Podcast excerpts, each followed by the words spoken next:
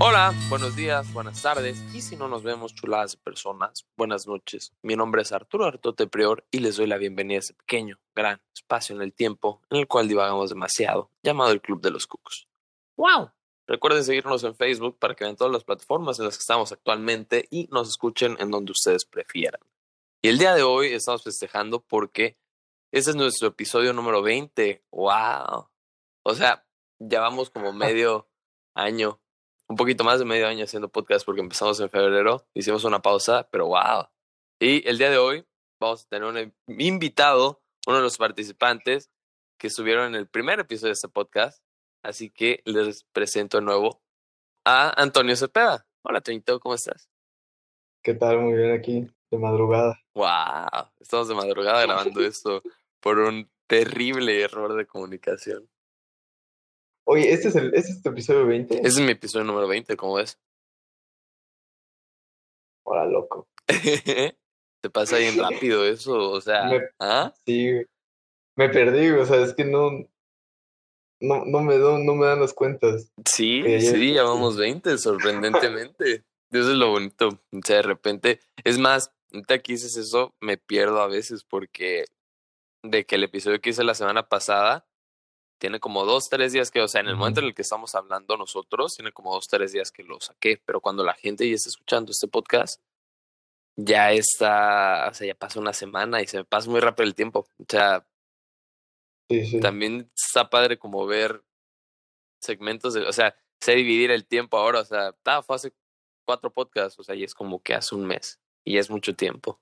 Pero bueno, hoy no estamos aquí para hablar de podcast, estamos aquí en el podcast para hablar de ti. Ya me entrevistaste tú de repente, yo ya contando mi vida.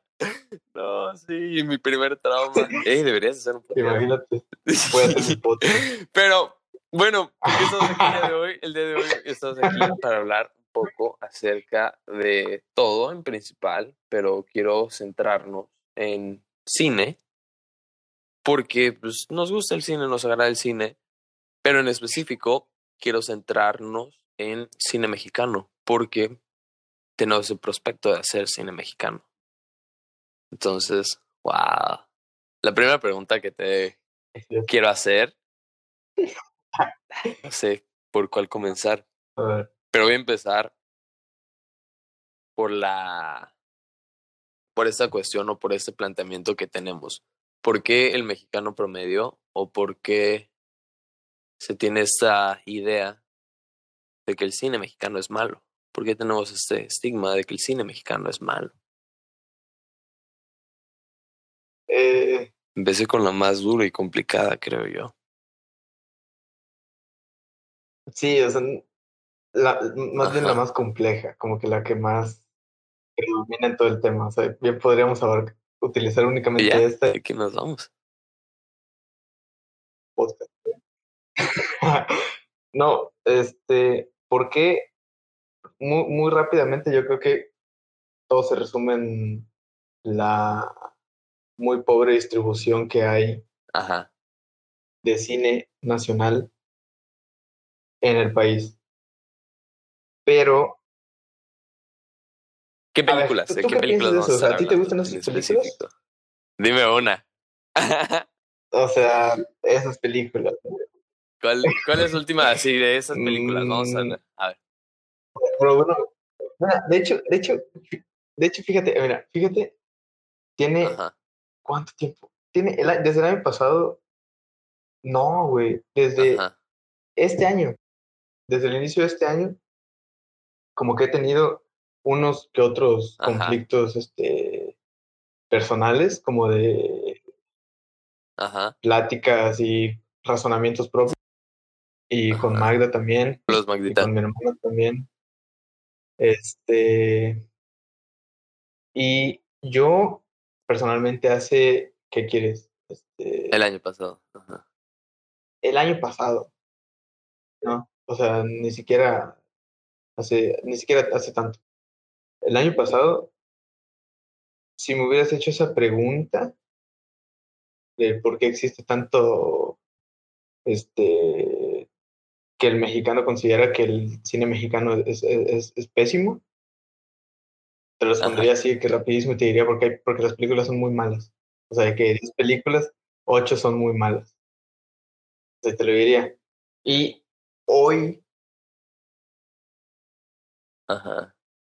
En parte sigo creyendo eso, porque es cierto, son, malas, pero es muy complejo porque, ahí te va, he, estado muy traumado y he, tomado como que esto, este específico tema en varias ocasiones en un periodo de tiempo muy corto. Entonces, para hablar de las películas, de esas películas mexicanas, las comerciales, las feas, por lo más reciente que hay, para referirme a ellas, como que ya me acostumbré a decir Cindy la Regia. Y digo de que la película Cindy la Regia no me refiero a Cindy la Regia, sino a todo ese, todo ese, ese segmento de películas. Entonces, es ¿qué piensas de eso? O sea, ¿a ti te creo que a lo mejor no puedo explicar bien mi pregunta, pero en el contexto de que eh, ¿por qué el cine mexicano es malo? Creo que es una pregunta muy abierta, pero a lo que yo me refiero es no, no, no, el cine mexicano es que no, es malo, güey. O sea, ningún pero, pero ni siquiera, ni siquiera los porque, o sea, son malas. Todo el cine va para alguien, ¿no? O sea, va para un segmento de mercado. Porque supongamos, vamos a hablar de Cindy la Regia. Vamos a comparar dos películas de tu natal. Bueno, no es tu natal. Vamos a hablar de dos películas del bellísimo Monterrey. Y de la y este año vamos a hablar de películas de este año. Vamos a hablar de Cindy la Regia y vamos a hablar de Ya no estoy aquí. Ajá. Esas dos películas son dos películas mexicanas que van a un segmento de gente diferente. Y esto lo he platicado igual, o sea, he tenido como que este debate en para quién va el cine, ¿no? O sea, para quién va la película. Y rescatando más, o sea, ya no estoy aquí, es más similar a un contexto como Roma y Cindy la Regia. Yo no vi Cindy la Regia, iba a ir a verla antes de comenzar la cuarentena porque mi amigo Pedro quería verlo. Saludos, Pedro. Pero ya no fuimos, o sea, me lo pensé mucho. Eh, pero te digo, Cindy la Regia está como que más en este contexto de mis reyes contra Godines. Como dices tú, yo creo que si hace un año me hubieras dicho, vamos a ver Cindy la Regia, yo te hubiera dicho no. O sea, no voy a perder mi tiempo ahí. Pero si hoy me hubieras, o sea, si hoy me dices, vamos a ver Cindy la Regia, a lo mejor te digo, órale va. O sea, por la anécdota. Y hay algo que puedo aprender de Cindy la Regia, tal vez. Pero volviendo al tema, siento que es también como que para el tipo de gente que va. Porque si alguien que consume ese cine comercial mexicano, le vamos a llamar, al cine de cine la, la regia, eh, lo llevas a ver películas como Roma o lo llevas a ver Ya no estoy aquí o Esto no es Berlín, que es una película que me gustó mucho este año, no le va a gustar. Va a pensar que es una película tediosa y aburrida.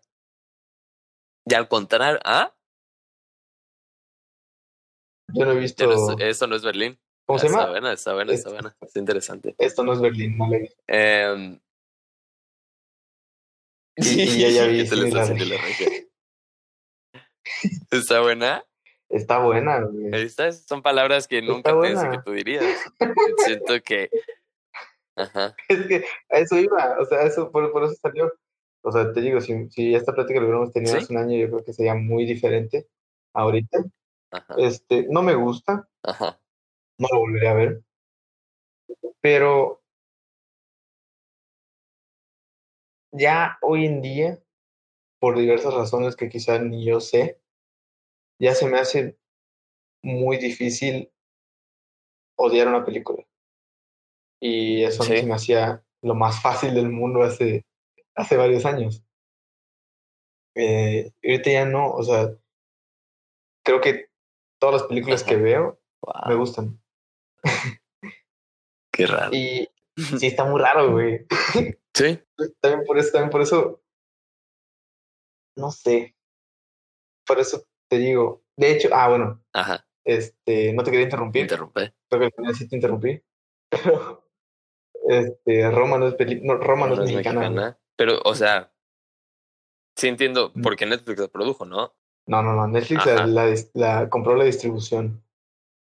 pero Roma fue producida por dos este, casas productoras gringas. Ajá. O sea, una es casas productoras de. Wow. Pero es gringa.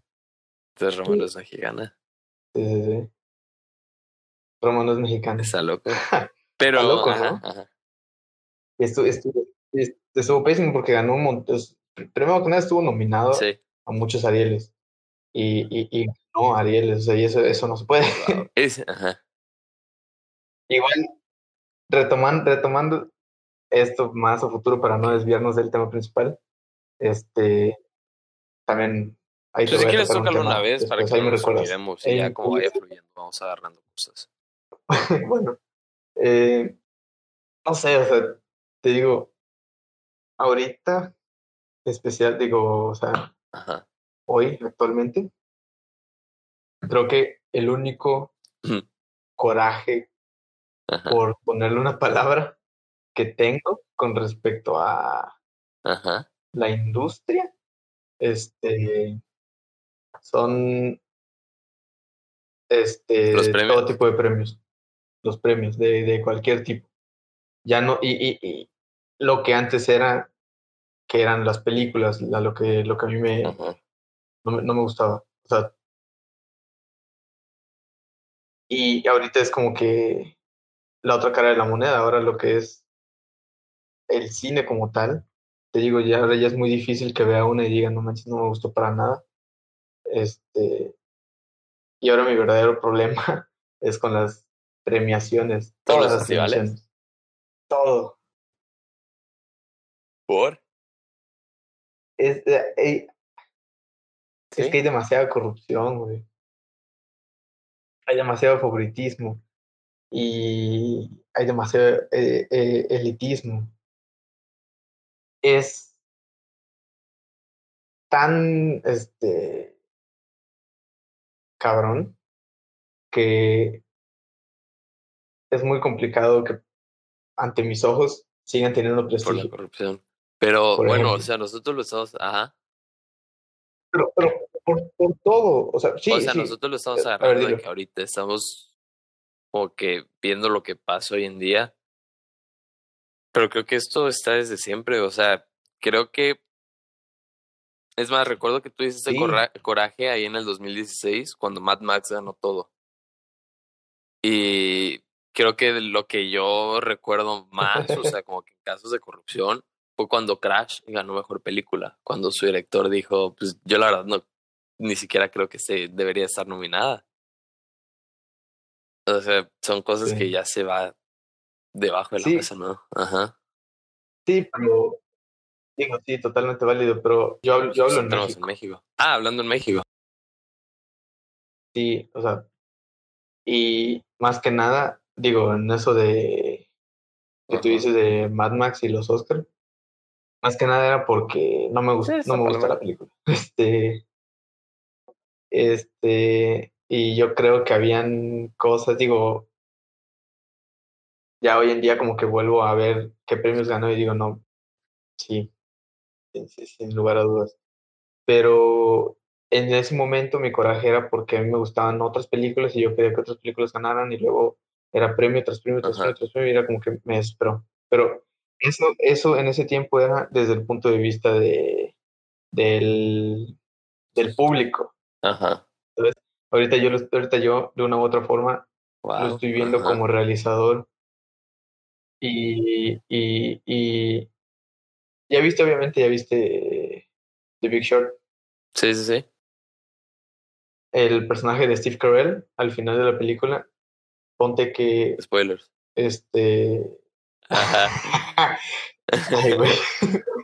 bueno, él en toda la película se le ha pasado como que total y completamente anarquista en, en el no en el sentido activo, sino en el sentido pasivo de, de que está en contra del sistema y, de, y él, forma, él forma parte del mismo sistema. Y al final de la película es donde como que le, le cae en razón que el sistema, por, por así decirlo, en verdad está de la chingada como, como, como él pensaba que era. Y aún así se pone, o sea, se, se, se deprime. Y a mí, a mí me fascina eso porque como que me pasa muy seguido. o sea, sé que algo de, no, o sea, son cosas que como que no me gustan, no estoy de acuerdo con, hablando en general, que no, no los comparto y demás, por X o Y razón. Y ya cuando me doy cuenta que en verdad yo tenía razón, es como que, o sea, como, como que me pega, o sea, como que espero de una u otra forma que lo que está de la chingada no esté de la chingada, o sea, que sea meramente yo que estoy amargado. Entonces, mira, no, no sé si debería, bueno, vale más. Este, yo he este, subido cortometrajes y tú, tú lo sabes. Y varias personas también lo saben. Ah. No, no, no, no, no, no me refiero a YouTube. Yo lo sé. Ah, ya, ya, ya, ya entendí, ya entendí. O sea, competencias. Que he hecho. Y sí, sí, sí, sí. Y, he, he, pagado para que estos festivales pues, los vean y los tomen en consideración y piensen o decidan, ¿sabes qué? Este si está bueno que entre, no, esto no está mal que entre, o sea, es un proceso, pagas para que entres a un proceso de elección. Es, esa no es mi crítica, o sea, realmente todas son así. Este, mi crítica es que, y esto es reciente, o sea, de verdad te cayó de perlas para, para el podcast porque pasó hace dos, tres días. Este,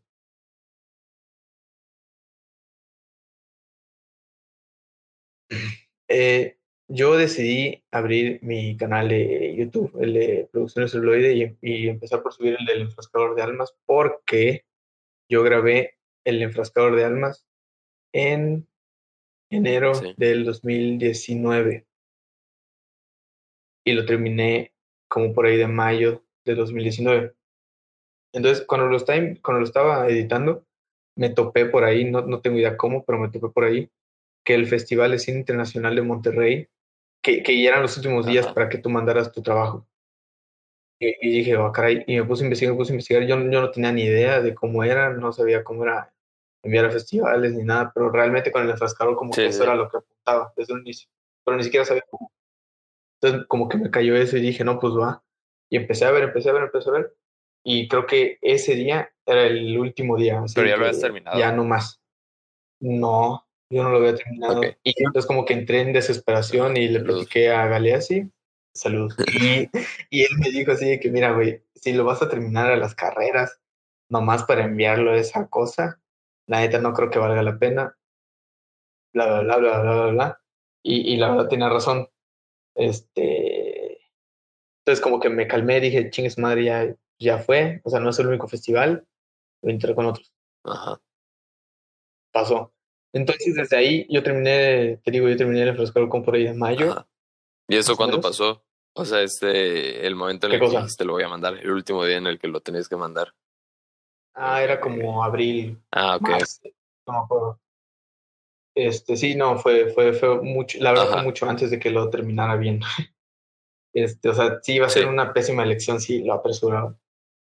Pero a lo que voy es que como esos festivales, no, sepa, no sé si tú sepas o si el que está escuchando sepa, pero los festivales este, de cine, por lo general, la mayoría, no todos, pero por lo general, únicamente aceptan de que trabajos anuales, ¿sabes? La edición del 2020 únicamente aceptó trabajos producidos en el 2020. O no, o de que es que tiene, que ser tiene, su periodo de tiempo. sí, tiene que ser de, de. No me acuerdo si. Ah, te estaría metiendo, pero te voy a decir, te voy a decir así como que para que se entienda. Ponte que es desde la fecha en que se llevó a cabo el festival pasado hasta pues cuando cierra la nueva convocatoria, ¿no? O sea, como que tienes un cierto espacio de meses entre el año pasado. Siendo hoy 2020, no puedo subir un trabajo que hice en el 2015. No, no, no, no, no, definitivamente no. Ajá. Entonces, bueno, ok, va, se entendió. Sí, sí. Entonces, los estudiantes pues, los, pues, piden trabajos anuales. Entonces, yo dije, va. Y desde ese tiempo lo dije, era, era junio, julio 2019.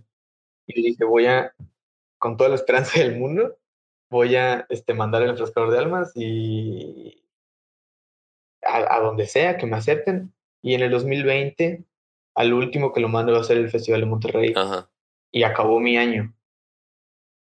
Entonces, pase lo que pase después de lo de Monterrey, ya voy a tener como que la carta libre para subir a donde yo quiera, porque también esos festivales no te aceptan nada que esté en línea.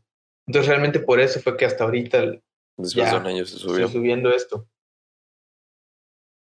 Claro, o sea, claramente me batearon en el Festival de Monterrey y en todos los festivales a los que metí, no solo el enfrascador, sino la irreversible y Ángela Centeno. Todos, desde que todos, todos, todos, todos, ninguno me aceptó. Entonces llegó un punto donde dije, pues ya, o sea, le di el, el derecho de razón y me esperé hasta que fuera el Festival de Monterrey. Fue, no aceptaron el enfrascador y ahora voy a subir todo a YouTube. Ahí también, o sea, me hace pensar el hecho de que para qué sirve, o sea, para qué sirve la premiación de algo. O sea, y hablando en general, o sea, claro que va a haber corrupción, ¿no? Totalmente. Y claro que de cierta manera debe de haber un sentido de competencia, porque la competencia te hace mejor. Pero aquí cabe resaltar el hecho de que es un premio. O sea, un premio puede ser una ruina, literalmente. O sea, si ese es tu tope, si piensas de que vas a llegar hasta, bueno, voy a ganar este concurso y ya, pues a lo mejor ahí quedaste.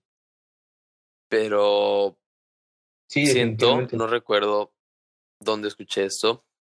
Creo que lo platiqué con Galeazo igual en una ocasión, que los premios son decisiones tomadas por un grupo específico de personas y que solo porque les gustó a ellos, ¿sabes? O sea, no tiene nada que ver con el público. Pero si tu trabajo... igual y ni siquiera eso, ¿eh? igual y tal vez ¿no? Debajo de... Pero yo siento que no deberíamos de... O sea, porque hacer cine de por sí es difícil, o sea, hacer cine independiente es difícil es una de las cosas que te quería preguntar. ¿Por qué es difícil hacer cine mexicano? Y siento que... Todo, todo, mira, tu primera pregunta que, ya ni la contestamos. No, fue como que te pregunté, hey, mira, te voy a contar qué me pasó. ajá, ajá. Perdón. No, no, no, no, Mira, este, esa y la que acabas de hacer ahorita se las ponen porque hay muy mala distribución en México. Fíjate que yo respondería otra cosa, porque siento, o sea, estoy totalmente de acuerdo. Y es más, o sea, nosotros aquí en donde vivimos, en el bellísimo estado de Chiapas, no nos llega, o sea, si se producen 80 películas mexicanas al año, que no creo que se produzcan solo 80 películas mexicanas al año, acá llegan 5, si nos va bien, y solo los, las dos franquicias. Y si llegan, o sea, si llegan las películas acá, están una semana. Y ya, y si no lo pudiste ver esta semana, lo siento. Ya se acabó. Y si sí llegas, o sea, si tienes la suerte de que esa semana tienes el dinero, tienes el capital, tienes el tiempo para ir al cine, para disfrutar, para dar dos horas de tu vida a una película, las salas están vacías. Porque una persona, o sea, ir al cine es caro, se ha vuelto cada vez más caro. Al igual que hacerlo es caro, ¿no? O sea, pero supongamos que yo solo tengo un boleto a la semana y tengo que decidir entre que voy a ver una película mexicana o una película taquillera. Si no quiero arriesgar, o sea, si ese es mi único momento de felicidad a la semana, no lo voy a arriesgar. O sea, ¿por qué debería de ir con la película mexicana? Es que ese es el problema, o sea,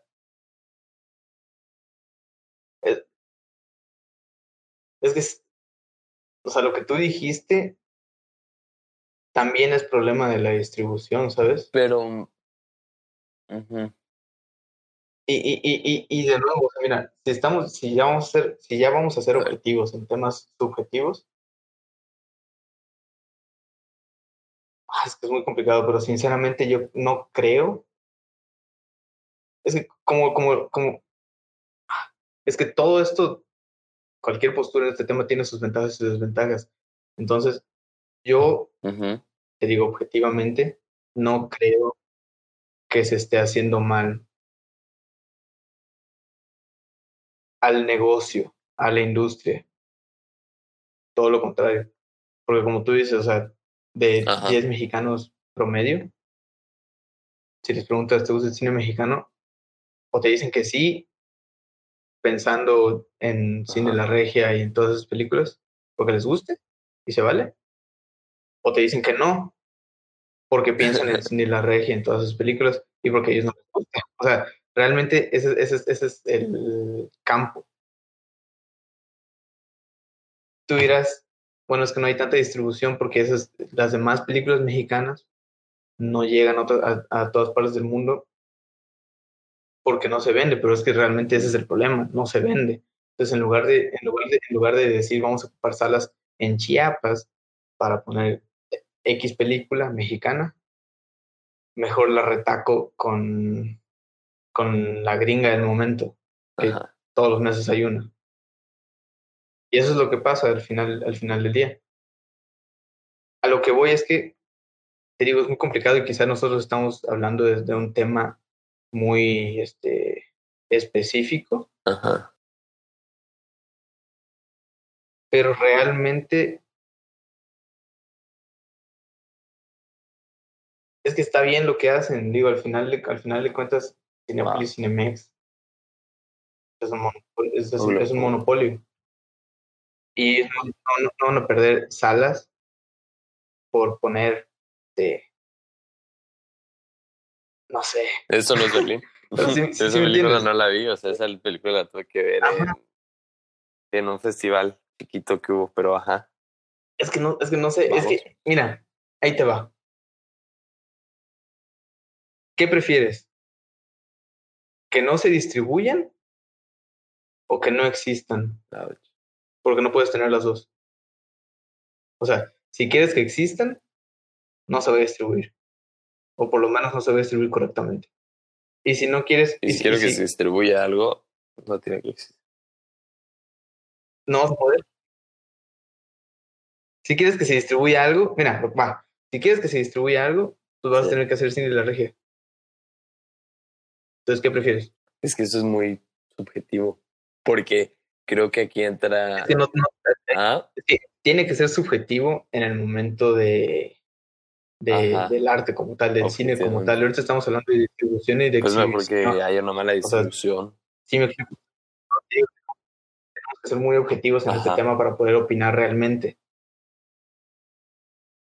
Mira, el hecho de que Cindy la Regia exista y todas las películas atrás de Cine La Regia existan, de ese, de ese, de ese gremio.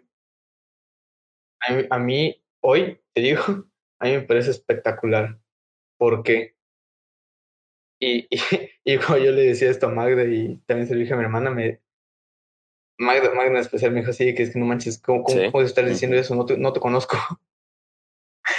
y es cierto, pero mira, el hecho de que Cine La Regia, números falsos, números falsos, el hecho de que en Cine La Regia se hayan gastado un millón de, un millón de pesos, por decir, y que en taquilla hayan recaudado 5 millones de pesos, eso al cine nacional le favorece muchísimo, porque aquí volvemos a tu pregunta de qué quieres, que existan o que se distribuyan. Porque con esta ganancia que tuvo esta única película de cine La Regia, vamos a poder, se, se, va a poder hacer que existan más películas de las que nosotros estamos hablando, de, de las que nosotros estamos este, viendo, de las que nosotros estamos X.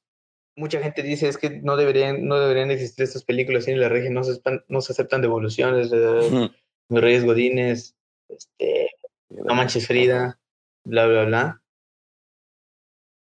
Pero lo que no se dan cuenta o sea, igual, igual hay mucha gente que dice así, que no deberían existir porque están feas, punto, ¿no?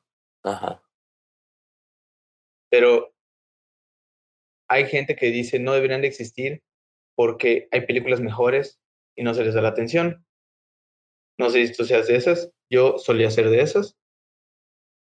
Lo que no se ve más a fondo es que si no existen esas películas, tampoco existen las otras. ¿Sí me explico? Porque las otras existen en gran parte por el éxito que tuvieron estas que son Cuando se da esa libertad, ¿no? No tanto la libertad, güey, es que son, temas ya de dinero. o sea, es dinero que está no solo... Lamentablemente aquí en México, el cine privado es muy escaso. Entonces, de 10 películas, 8, por, decir, tienen están involucradas con presupuestos gubernamentales de cultura. Entonces, al no haber presupuestos, que año con año los recortan. Se va a morir con la cuarentena. Ajá. Sí, sí, sí. Sí, o sea, los recortan a lo bestia. Y al, al, pasar esto, hay menos películas. Entonces, la única solución, entre comillas, para que esto no pase, es hacer más y más sin islas regias. Y, y, y, es, a mí me parece la fórmula perfecta. La, la fórmula perfecta, mira, desde el, en, en el año 2002, el IMCINE, que es el, el IMCINE, produjo, creo que, nueve películas. ¿El 2002? Creo. Ya para el 2019, Ajá. fue el año pasado, el IMCINE produjo 116 películas. Y este cambio se ha visto únicamente en, a, la, a la alza desde el 2012, que fue cuando realmente como que se empezaron a dar cuenta que no se aceptan devoluciones. Pues vendió hasta su puta fue, ¿no? ¿En qué año? No sé si me equivoco, pero creo que en el 2012 también salió Nosotros los Nobles, que también fue una joyita. Ah, ándale. Sí, sí, sí, sí. En ese aspecto. ¿eh? Entonces, te digo, la razón por la que el cine mexicano independiente, vamos a decir independiente, ajá, porque no es independiente, vamos a decir independiente porque no recibe, no, no recibe distribución adecuada. Estas películas masivas son la única razón por la que existen estas películas independientes. Y es la verdad. Y, y, y, y no solo, y no solo, y, y realmente no es nada pesimista. Todo lo contrario, a mí me parece fascinante. O sea, qué joya que por dos o tres películas que salen al año, el porcentaje de producción anual incrementa exponencialmente para el año que viene. O sea, si hoy hicimos, si hoy se hizo, si este año se hizo No Manches Frida y otra película, y en este mismo año hicimos 100 películas, para el año que viene vamos a hacer 115 películas. Y entre esas 115 otra vez van a ver, va, va a haber otra número y otra, ajá, ándale, número 2 y otra. Y para el otro año ahora van a haber 130 películas que se habrán producido. Y lo mismo. Y para el otro año, 140, para el otro año 150, para el otro año 170. y ahorita ya estamos en 210. Pasamos de tener como 10 en el 2002 a 216 en el 2009. Únicamente por esta explotación del cine comercial. ¿Sabes qué, qué he pensado yo? O sea, en que he caído muchas veces. O sea, he pensado en el hecho de que probablemente, al igual que en muchas otras áreas, en México estamos atrasados al menos 50 años en cine. O sea,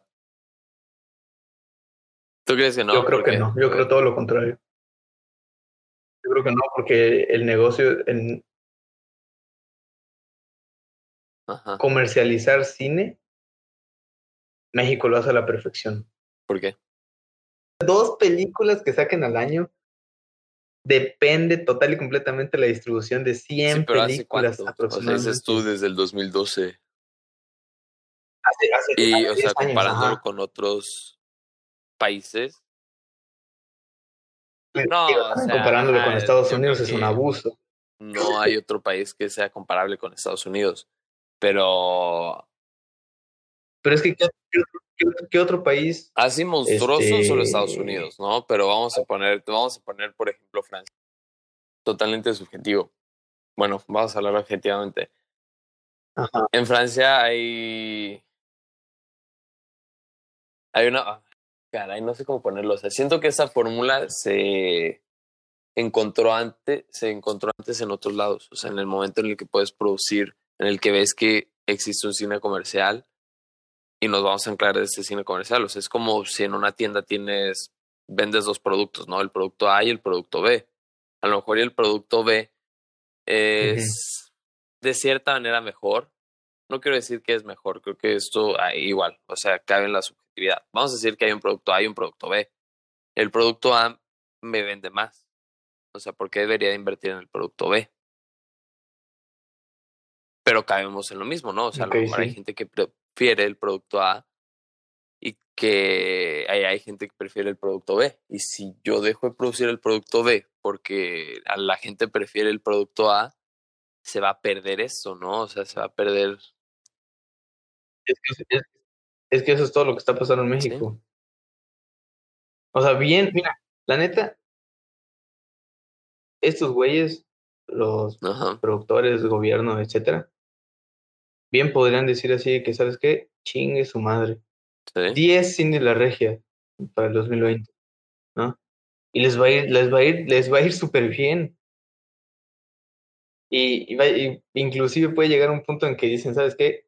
Va, otra vez, 10 cine de la regia y ya, ya, ni, ya ni nos molestemos en hacer las otras basuritas, ¿no? Y, va a ser un cine 100% comercial, en el mal sentido de la palabra, Ajá. de cine de las regias. Y luego ya no, ya, ya, ya no, ya, a lo que voy es que bien pueden ya no seguir haciendo películas. Ajá, entre comillas. Buenas. este. Y hacer dinero. Porque la máquina ya está. Perfecta. O sea, o sea, esa es la producción perfecta. Esa es la máquina perfecta. Ya tienes tu sistema. Tiene la fórmula perfecta. A lo que voy, y a lo que voy, y por eso te digo que no, yo no creo que México esté tan atrás. Porque esto únicamente va para arriba, güey. O sea, más producciones significa de entrada más trabajo, más diversidad, más todo, más todo. El único problema que sigue estando, y lo, he repetido mucho en todo este tiempo, es la distribución. Pero de ahí está todo a la perfección, a mi parecer. Obviamente hay muchísimas cosas que pueden ser mejor. Nada, nada, es, nada es inmejorable eh, y principalmente en la cultura. Pero sí, por eso te digo que yo no creo que México esté de que de que años yo decía atrás de todo ese pensamiento es más romántico creo yo es más como pensar que no ha habido como que un boom pero a lo mejor me equivoco. A lo mejor yo lo estoy viendo desde otros ojos. O sea, a lo mejor no he dicho que ha habido un boom en el cine mexicano desde que te gusta la época de oro del cine mexicano, porque a lo mejor y nos estancamos. O sea, lo que a mí me causa ruido es que me platicas de, ese cine exitoso en el cual vivimos hoy en día, pero han pasado periodos en la historia de México, como el cine Las Ficheras, en donde pasa lo mismo. O sea, la gente iba a ver que las mujeres se encueraran y eso vendía. Y, ajá. Por eso, eso, voy. O sea, estos güeyes bien podrían volver a hacer lo mismo. Ajá, o sea, tienen ficheras de. Pero ya no de ficheras, o sea. De Cindy La Regia. De Cindy La Regia. y, y va a ser otra vez exactamente lo mismo, pero eso no es lo que están haciendo. Pero te digo que esto pinta muy bien. O sea, yo, sinceramente, ahí te va. A ver. Yo, yo creo que no hay mejor, este, no hay mejor época en la historia para el cine mexicano que la de la década de los setentas y la década de los 2000. los setentas? Porque en los setentas fue cuando, es que, mira, en los setentas fue cuando, si no me equivoco, fue cuando Luis Echeverría se hizo presidente. Y él, básicamente, sin, sí, o sea, básicamente todo su sexenio se basó en que de una u otra forma existiera la libertad de expresión en todo sentido. O sea, en su campaña decía, ¿sabes qué? Si hay un estudiante que, que, que quiere exigir sus derechos y quiere marchar, adelante, yo no voy a hacer nada. O sea, todo, todo su mandato fue básicamente decir, yo no soy... Ajá, ahí es donde te quería, o sea, donde yo quería como que dar un punto. O sea, sí, comprendo que después de Echeverría dice, bueno, hay cine para todos. Pero antes de Echeverría. Sí, no, pero, pero muy bueno. O sea, gracias, gracias a esa libertad y a esa diversidad que se dio en los setentas con Echeverría en el cine nacional. Este, gracias a eso fue que Felipe Casals empezó, o sea, hizo películas. Sí, Arthur Ripstein este, ah, gracias a eso fue que, no me acuerdo cómo se llama, ver, este... ¿Se pide como? No me acuerdo cómo se llama. No me acuerdo. Hermosillo. quién es. Ese... Bueno, pues, ese güey, a todo esto, este güey empezó a hacer las primeras películas mexicanas comerciales y populares de, de este sí. LGBT. Él fue el primero prácticamente que empezó a poner este que el, en donde el personaje principal era, era un transvesti. ¿Sabes? Y, y, no, y, no, y no en la forma fichera, sino en la forma narrativa bien. También en los 70 eh, ¿quién más? No este recuerdo su nombre, pero el director de Hasta el viento tiene miedo, Más negro que la noche, Veneno Paradas, en donde centra su cine a, a personajes femeninos, ¿no? Que era algo muy poco común en el cine mexicano. Sí. Todo eso se empezó a dar ahí. Todo, todo, todo, todo, todo, todo, todo, todo. Los digo también fue, pasamos de, te digo, en la época del cine de oro que estuvo muy sabido. Este, Me quedé en Cantinflas. Ajá. No compartes no comparto mucho. Este, no, Cantinflas no, Cantinflas no, el, cine de oro. Ajá, ajá, continuamos. Se, me hace, se te hace una farsa. Una, una farsa, pero bueno. Sí, se me, hace, se me hace muy es como la nostalgia perfecta para, para el mexicano. Decir que no, el cine de ahorita está de la chingada, ojalá siguiera como el cine de oro. Y el cine de oro igual estaba de la chingada, o sea, simplemente, porque es viejo, dicen eso. A mí me fascina el cine de por oro. Eso, ¿Mandé? A mí me gustan muchísimas películas pertenecientes a, al cine de oro, pero no me gusta la ideología Todas las películas que salían del cine de oro. eran wow. Ajá, exacto. Además de que se hacían, como 15 películas al año, que en ese tiempo eran muchísimas, pero la ¿no? Y de 15, 8 eran con Pedro Infante. y dos. Y entre salía Silvia Pinal. Sí, o sea. Ajá, y Sara García, claro. Exacto. Y no, o sea, era muy, era, era un cine extremadamente cuadrado. Yo comparto eso, o sea, ajá. Pues, te digo, digo, digo, perdón, pero te digo que en los 70 fue que a mí me parece que es la mejor época del cine de oro, de, perdón, del cine mexicano. Wow. Y ahorita. Lo veo, o sea, hablando un poco acerca de hace poco lo quería mencionar, pero se me fue el hilo. Pero ya lo metiste tú, o sea, hablemos del periodo de Díaz Ordaz, porque en el periodo de Díaz Ordaz, dentro de las muchas cosas que hizo, prohibió la distribución de cine.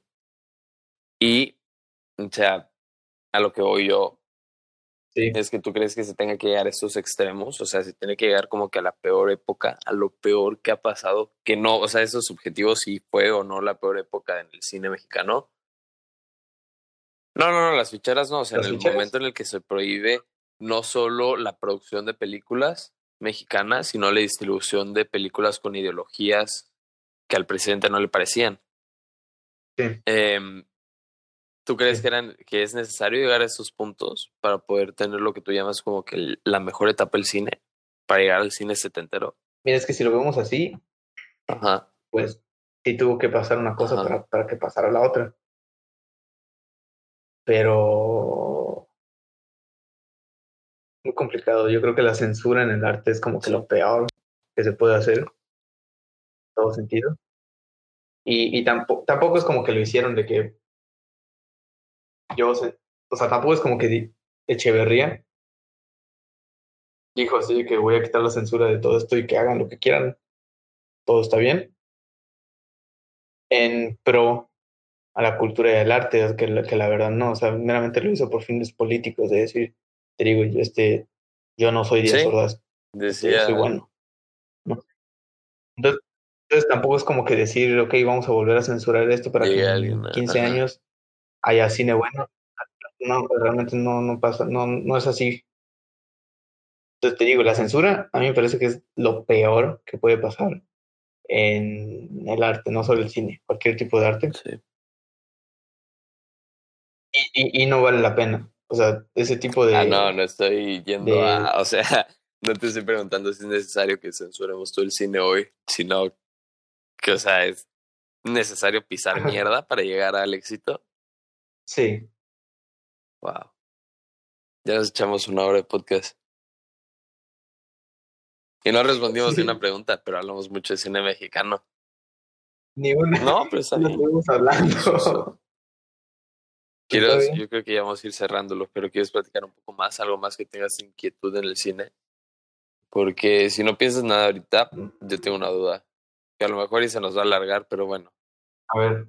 Está bien ver cine pirata. Está bien, ¿no? E, está muy chido. Fíjate, te voy. Ah, bueno, ya tienes la idea. Este, ¿De respuesta? Ajá. A ver, pues, comienza tú. Sí. A ver, a la tijera? Ok. Voy a empezar yo. Te voy a contar. Yo, la verdad, creo que, o sea, en ese proceso, periodo llamado vida, vamos aprendiendo cosas, ¿no? O sea, como dices tú, em, el año pasado, este podcast hubiera sido muy diferente y yo principalmente tenía esta noción de que el cine pirata era pésimo. O sea, no había peor insulto para el cine o para el arte que robar, como yo lo veía, robarle al arte, ¿no? O sea, piratear y lucrar de algo que no es suyo. Pero o sea, y de, hecho una de mis metas de vida en algún punto llegó eh, a ser este, eliminar el cine pirata, ¿no? O sea, o bajar esto, ¿no? Bajar la, los puestos, ¿no? De cine pirata o las páginas de cine pirata. Pero hoy en día yo creo que es necesario, o sea, es parte del cine. Es una manera de distribución del cine e históricamente muchas películas se han salvado por la piratería de películas. O sea, han llegado hasta el donde hoy. Sí, porque si no nadie las ve. ¿Sí? Sí, mira. Yo estoy de acuerdo con la piratería. De, Ajá. Bueno, en este caso mexicana. De producciones sólidas o sea, realmente no afecta en nada. Sí afecta. Pero, o sea, es un, daño muy mínimo que yo ahorita agarre y busque que no manches su vida en Genula y la vea. ¿Sabes? yo creo que sí afecta. Es que te digo, ahorita como que ya todo cambió de perspectiva. Bueno, más bien todo ha ido cambiando de perspectiva para mí. A mí me da mucho miedo durante toda esta época que te digo que mandaba mis trabajos a festivales. Y yo siempre he sido de la idea de que, bueno, más bien a mí me gusta mucho compartir lo que hago casi, casi en el momento en el que queda hecho con, con mis personas cercanas. Este, y durante año y medio he tenido cortometrajes y cosas este, arrumbadas en el Google Drive. Pues a mí me da mucho miedo que alguien, por, por buena onda, no creo que por mala onda, dijera así de que, oye, no manches, mira este, este corto, que pasó con Ángela Centeno, pero no, no pasó malo. O sea, que alguien dijera de, de mis amigos, a quienes les compartí mi corto, que dijeran, oye, a otra persona, a quien, no, a quien yo no se lo compartí, les dijera, oye, mira, este corto está muy bueno, que no sé qué, y se los pase, y luego esta persona pues lo vea y diga así de que le guste o no le guste, o quién sabe. Pero a mí lo que me da miedo es que esta otra persona que lo recibía lo pasara a otra persona o y se fuera rolando. O sea, a mí eso es lo que me da mucho, mucho miedo. No sé por qué. Y, y, y, si lo vemos de esta forma es piratería. Pero te digo, yo no estoy de acuerdo con la piratería. Yo, estoy, yo solo estoy de acuerdo con piratería de producciones ya establecidas o sólidas. Porque realmente no pierden nada. O sea, si a mí me llegaran a. Bueno, si a mí me hubieran llegado. Si a mí me hubieran llegado a seleccionar en algún festival y luego resulta que alguien por chistoso subió Ajá mi corto a Facebook, sí. quedo eliminado. Entonces yo sí tengo prácticamente todo que perder si, si me llegan a piratear. Cosa que los productores de no Ahí yo tengo una duda, bueno, quiero como que enfocarme a esto. Usualmente yo, o sea, cuando veo, o sea, cuando veo algo en donde no pago, es porque no hay otra manera de encontrarla y usualmente lo hago con producciones viejas, o sea, producciones que a lo mejor y todos ya se murieron. Digo, pues no creo que le afecte a nadie si en este momento. Ajá. Pero aquí quiero hacerte una duda. ¿Tú qué preferirías? O sea, a ver. que ganar un festival, ganar un premio o que un corto tuyo llegue a ser viral y se y tenga, o sea, Mm, tenga las vistas que tú quieras que tenga, o sea, que tenga una cantidad wow de vistas. O sea, ¿qué crees que es, mejor para un proyecto, para un trabajo? O sea, ganar un premio o el reconocimiento de las personas. Mira, la verdad, muy honestamente, ninguna me interesa. Ajá. Es la verdad. O sea, sí, sí. A mí me interesa que se vea mi trabajo, y que la gente lo vea. En, en, cuanto a premio, bueno, no, mira, en cuanto a mí de qué me sirve que 10.000 personas, o no sé cuál sea no sé, su cifra de viral, para mí es 10.000. ok. Este, a mí, a mí de qué me interesa que 10.000 personas vean este, Ajá. un el que sea. A ver, que se haga viral. Si. Si solo le va a llegar. O solo. Sí, si solo le va a llegar realmente a 50 personas. Ajá. Por ejemplo. ¿No? A mí no me interesan las 10.000, o sea, a mí me interesan las 50 las que le llegaron. Porque realmente ese es el chiste. Entonces. Yo creo, ajá. Y, y, y, y lo, lo, de los premios, igual, o sea, volvemos a lo mismo que, que te he repetido mucho. Realmente esto no es por, por eso. Pero tristemente, o desgraciadamente en, en este caso, yo preferiría este ir a un festival y ganar un premio en un festival, porque no, no tanto por el premio, te digo, sino más bien porque es de una u otra forma un espacio más en el currículum. Y eso, eso, eso, eso es lo que a mí me interesa, no el premio, sino que alguien llegue y diga, o sea, que yo quiera buscar financiamiento y digan, ah, mira, este güey ganó esto. Es igual. Ajá. Y ahora, ¿sabes? Pero si alguien dice, ah, este güey tiene este 10 millones de reproducciones en un video, a ver tus, a ver tus estadísticas, cuántos, cuántos minutos, en, en, qué minutos el promedio en el que han quedado todos, y no de un corto de 40 minutos que la gente se quede en el minuto 5.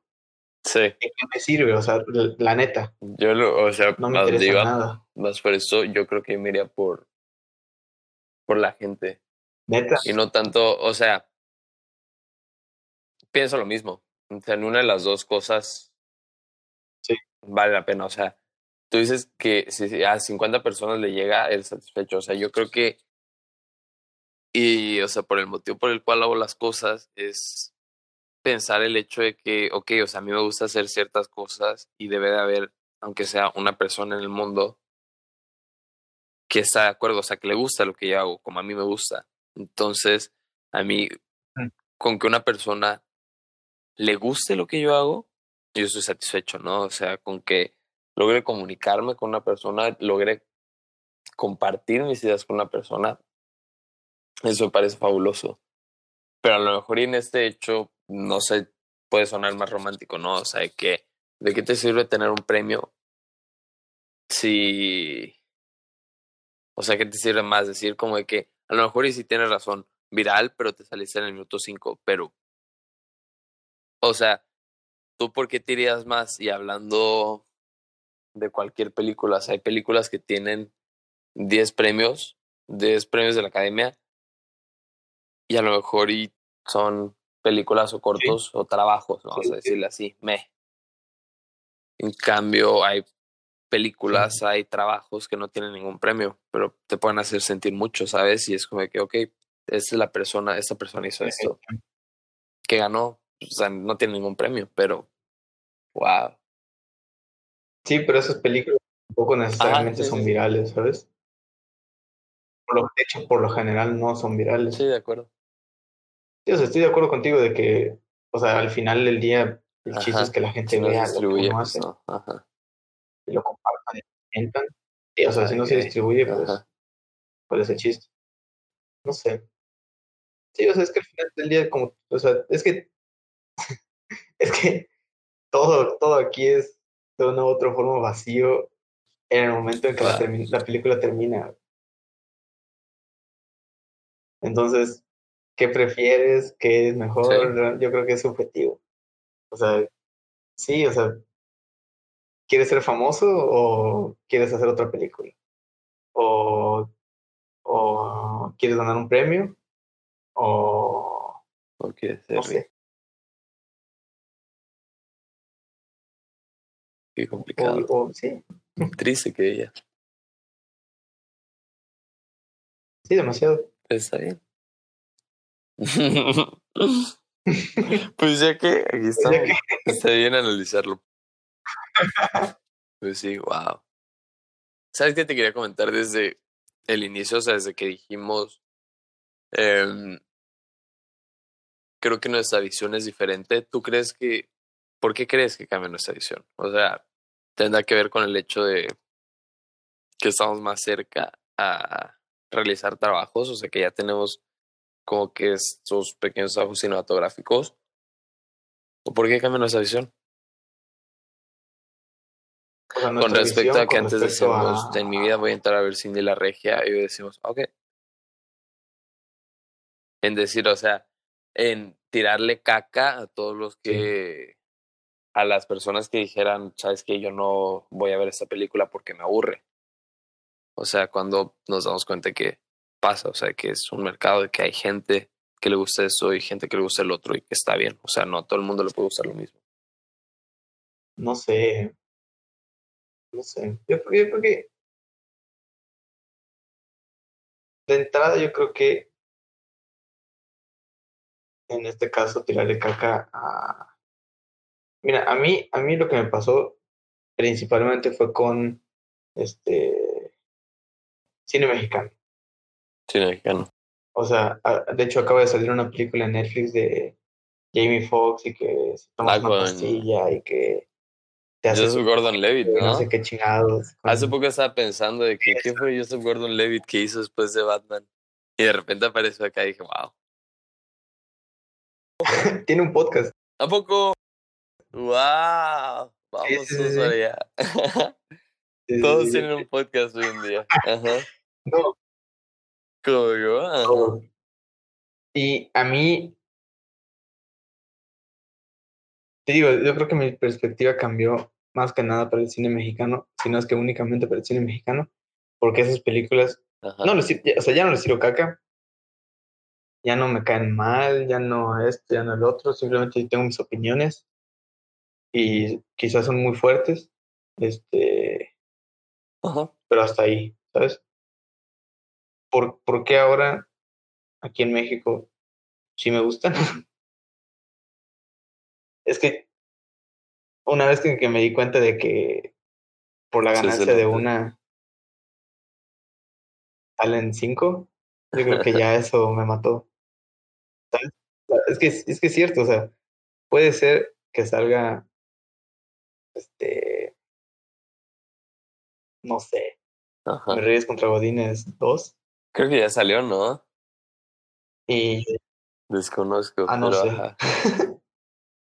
bueno, que salga X película 2 o X película ya. Y puede que yo diga así, que no manches, qué asco, qué pedo, cine mexicano, qué vergüenza, no debería existir. Eh, consuman, consuman, el buen cine mexicano, o sea, a mí me, me, me choca esta frase. Este, etcétera, etcétera, etcétera, y puedo, puedo decir lo que yo quiera. Pero al final del día, digo, si yo quiero hacer que películas mexicanas, pues de una u otra forma, por muy culero que suene, es la neta, de una u otra forma dependo de que le vaya bien a Mercedes contra los Sí, la regia. la, voy a ver porque soy ya. Yo opinando así de la regia y no la vi. Está buena. Pues te lo juro que sí le iba a ver. Está buena. Está muy, está muy regia, güey. Extremadamente. Wow. Digo, indirectamente dependo de ellas, ¿no? No tampoco es como que.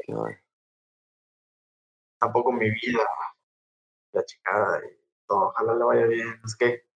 Pero, como te digo, de una salen cinco. Entonces, igual y al final del día, te digo, mi, mi trabajo depende de eso. Entonces no le veo el caso realmente a, a tirar el caca, porque tampoco es como que. Es que no puedo, esta película, la de Jamie Foxx y Joseph Gordon. ¿Ya la viste? No, no la vi. ¿Tú la viste? Sí, más o menos. ¿Y qué tal? No, manches, está, está, está muy mala. Pero muy mala. Igual y con todo esto, ah, es que como que ya muy eh, agigantadamente he estado como que cambiando de percepción de las cosas.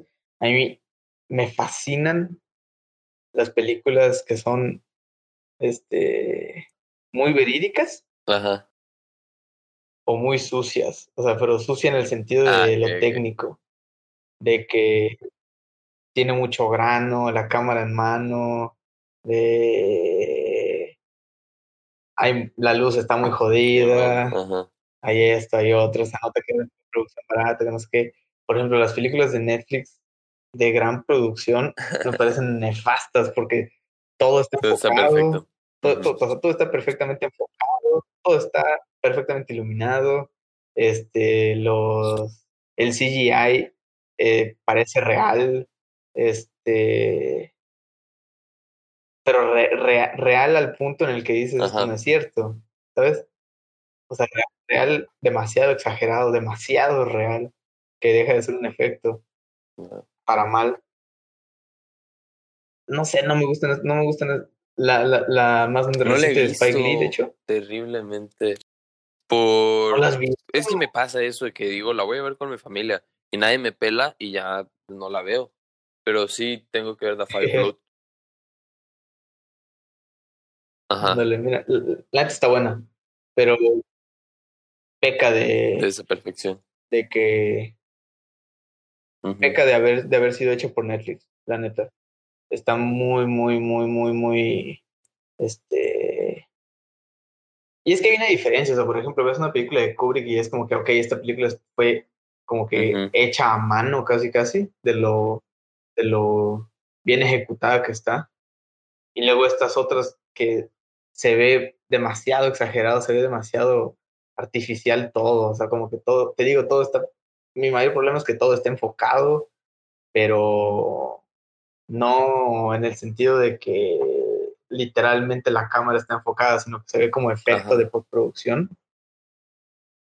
Y se se ve todo como plástico, no me gusta, no me gusta, a mí me gusta sentir la película. Así como que Amores Perros es el ejemplo perfecto para todo esto. La neta, o sea, la parte en donde el, el, el güey gordo, ¿no? Se me fue su nombre. Este, está comiendo. No, no, no. La parte en donde la mamá de, de Octavio y, y, el otro güey está cocinando. Sí, casi, casi al inicio, al inicio que está cocinando. A mí me encanta como en el comentario del director de Amores Perros tu dijo así de que no, es que a mí me, me, me fascinaba mucho la idea de que se pudiera oler la escena. Que tuviera como que ese olor de picadillo y de pinche carne y así como que todo, como que te da calor, el puro olor y como que te da ya el sentimiento, el olor. Y son cosas que no que, que, realmente no dependen de la película. Pues son, es, es, textura. Entonces a mí me gusta muchísimo eso. Y pues las películas que son, como te digo, este, demasiado perfectas, entre comillas, este, pecan de no tener eso. Comprendo. Fíjate que me pasó eso con Annihilation. De, ya ni me acuerdo quién era, pero me acuerdo que estaba muy emocionado. Es, la, la, del güey de Ex Máquina, ¿no? Sí, sí. Estaba muy emocionado porque Ex Máquina, para mí fue wow. O sea, los Isaac, chulísimo. Mi compa Donald Gleason. Me gustó mucho. Y luego fue que va a sacar una película con Natalie Portman. Dije, wow, va a ser un peliculón. Y no es mala, pero creo que pasa lo mismo, ¿no? Peca de que parece que es de Netflix, o sea, se siente que es de Netflix. Sí. ¿Se te gusta? Sí, a mí esa sí me gusta, pero sí, sí me gusta. pero igual, o sea, te digo, sí, tienes, razón. No, no, no sé de dónde salió esta moda de Netflix, esta idea de Netflix de hacerlo todo así. O, o, o si no todo, la mayoría de las cosas. Sí, no recuerdo cuál fue la última cosa que vi en Netflix que dije, ah, Las, películas que son así son porque no son películas de autor. Ajá. Porque Mario Story, por ejemplo. Ajá. Eh, bueno, todo lo que, todo lo de Bomba que es de Netflix, no es así. Sí, sí, comprendo. ¿Sí Entonces, como que depende de la película. O sea, yo creo que si. Si lo técnico es así, es porque de entrada la película es como que no tan. No de autor. el estilo, ya no tiene un toque. Francis Han no es de Netflix, ¿verdad? Los Meyowski sí, ¿verdad? El otro día intenté decir eso en el podcast. No pude. Pero sí, caray. Bueno, creo que estamos llegando hasta el final. Y ahora sí es tiempo. ¿Alguien pudo, ver, ¿alguien pudo ver una película de lo que estábamos aquí? Pero sí, sí. llegaron hasta aquí. Gracias por habernos escuchado. Y antes de despedirnos, antes de despedirnos, cuéntanos de producciones celuloide. Cuéntame qué es y por qué, nace. ¿Y dónde lo puedo encontrar? Producciones celuloide. Producciones celuloide es eh, la casa productora de cine más independiente, de cine mexicano más independiente que puedan encontrar. Ah. Actualmente. Bueno, ahorita únicamente pueden encontrar de que en línea en YouTube El enfrascador de almas, una historia de Heracles Cepeda, una fiel adaptación de el audiocuento homónimo original de don Heracles Cepeda, un escritor y cuentista chiapaneco. Eh, sí, en, en YouTube, Producciones Celuloide. Igual también, hay una página de internet, produccionesceluloide.com.mx. Úsenla, es de juego, pero sirve. Una vuelta por ahí. Vaya, úsenla. Sí, caray. Estoy esperando que salgan todos los demás. Estoy listo para esto. Y. Próximamente. Próximamente. YouTube es una plataforma muy rara. Te iba a preguntar eso, pero pues, que, que ya acabó el tiempo. O sea, ¿es bueno o es malo? Ya. Subir tus trabajos. ¿YouTube? Ajá. ¿Es bueno o es malo YouTube? ¿O es bueno o es malo? Me pasaba esto de que. Yo, yo no quería. ¿No querías? A mí me da mucho miedo. No quería. Ajá, continúa. Pero. ¿Te da miedo? Ah, obviamente. Ajá. me da miedo llegar a. a volverme alguien conocido en YouTube. Y cuando diga, ah, bueno, voy a hacer cine, digan, ese vato qué, güey, ese vato hace videos en YouTube. Eso me da miedo. Pero hoy en día creo que ya no me daría tanto miedo, la verdad. No, a, mí no me da miedo eso. Fíjate que a mí me, a mí me da miedo. De la mano con lo que dijiste, pero no lo que dijiste.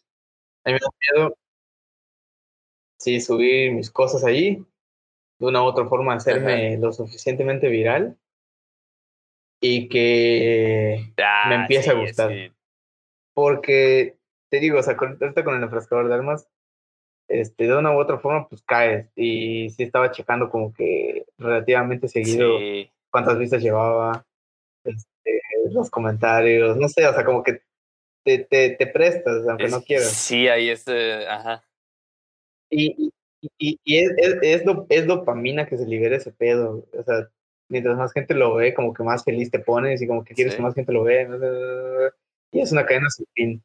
Y te digo, a mí lo, que me da miedo no es que me haga viral y luego diga voy a hacer cine y que la gente diga así que qué pedo este güey, sino que yo mismo diga así que qué pedo, o sea, como por qué voy a hacer eso si esto, esto está caer en ese conformismo, ¿no? De que pues ya soy chingón acá, ya para qué me muevo. Exacto. Ajá. Ajá. Sí. Sí, eso también ese miedo. Además de que, no, no, me gusta en general. Todo eso, YouTube y así, o sea, no se me hace este, muy, muy doble moral de, de, mi parte, pero no se me hace este, distribuidora de, no sé, siento que YouTube es más como para ver reto por que, que, que, que, que, sí, sí, cortometrajes, la neta.